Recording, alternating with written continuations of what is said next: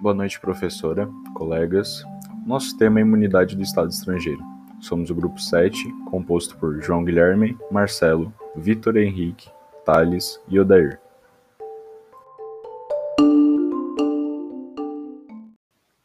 Vitor, o que seria a imunidade de execução e qual seria o entendimento que se tem sobre ela aqui no Brasil e em outros países? Então, João, primeiramente, a imunidade de execução é comumente utilizada, ao contrário da imunidade de jurisdição. E o nome já nos diz bastante. Esta é requisitada no momento de execução de um determinado processo, e pela lógica, os estados não podem ser ordenados a executar uma decisão da Justiça de Direito Interno Comum. Esse entendimento em geral está presente na maioria dos países, exceto a Suíça, que desconsidera os benefícios da imunidade de jurisdição e tampouco de execução. No caso do Brasil, a regulamentação para essa questão da imunidade provém do direito costumeiro, isso porque há uma certa ausência do Brasil nas convenções internacionais que tratam da imunidade. Essa também é uma realidade histórica e internacional, uma vez que os estados ao longo da história normalmente basearam-se em numerosas regras costumeiras. Para começar, precisamos definir o conceito de território. João, você poderia discorrer sobre? O território é a área geográfica sobre o qual o Estado tem jurisdição onde pode exercer suas funções administrativas, legislativas e executivas. Aqui podemos citar a Convenção de Montevidéu sobre Direitos e Deveres dos Estados de 1933, que mais especificamente, em seu artigo 9, diz o seguinte: A jurisdição dos Estados, dentro dos limites do território nacional, aplica-se a todos os habitantes. Os nacionais e estrangeiros encontram-se sob a mesma proteção da legislação e das autoridades nacionais, e os estrangeiros não poderão pretender direitos diferentes nem mais extensos que os dos nacionais. Essa convenção pode ser vista também como um costume, já que desde 1933 veio adquirindo esse caráter, por ser reconhecida mundialmente. O poder do Estado não é absoluto, entretanto, e algumas pessoas, bens e áreas podem não sofrer ações do país em questão, uma vez que sabemos que o princípio da territorialidade também limita a jurisdição do Estado, Assim, alguns estados podem alcançar sua jurisdição em outros países, como nos casos das missões diplomáticas e consulares, por exemplo. Isso se fundamenta no exercício das funções ligadas às relações internacionais. Com relação ao privilégios, aos privilégios do Estado, entende-se como uma prática de proteção mútua contra as violações que possam ocorrer de origem nacional. Ao longo da história, essa prática foi mais baseada nos costumes que se adivinham do respeito e da cooperação. Essas regras, em parte, foram codificadas nos Congressos de Viena em 1961 e 1963 para diplomatas e consulares, respectivamente, também tendo consequências, como a Convenção das Nações Unidas sobre a Imunidade Jurisdicionais dos Estados e seus Bens, aberta em 2005. João, já que estamos falando de imunidade, você poderia nos explicar o que seria a imunidade de jurisdição?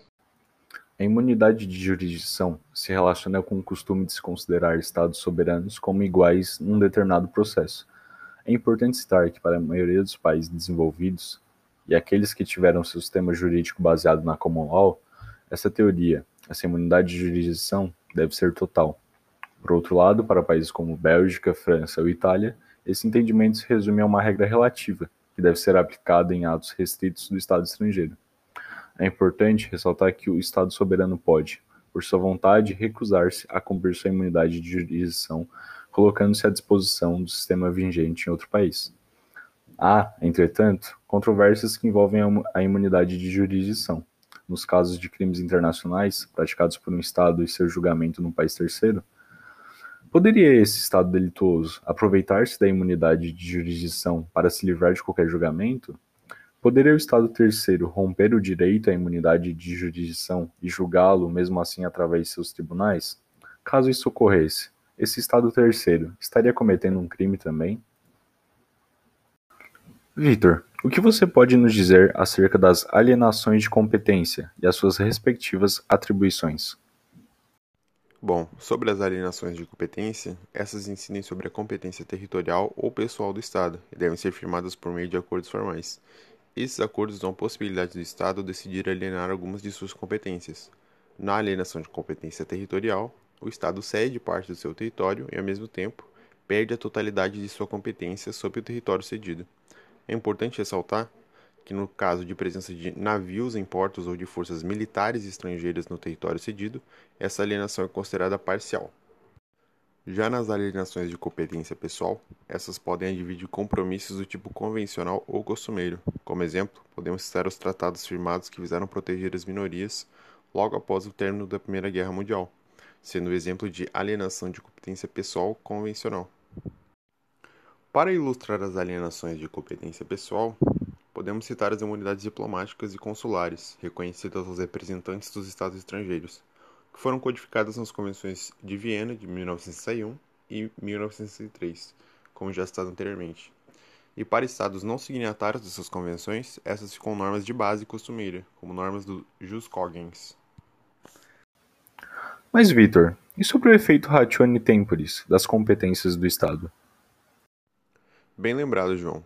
Esse efeito ratione temporis refere-se às competências do Estado no tempo.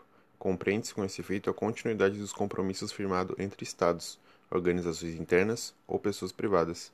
Ou seja, se um Estado firma um acordo de ordem internacional, as obrigações por ele assumidas produzirão no tempo os efeitos acordados anteriormente. E tais questões independem das mudanças que possam ocorrer internamente nos Estados envolvidos no acordo, como uma mudança de governo drástica em termos ideológicos. Esse efeito tem, em sua essência, a estabilidade das relações jurídicas nos acordos internacionalmente firmados.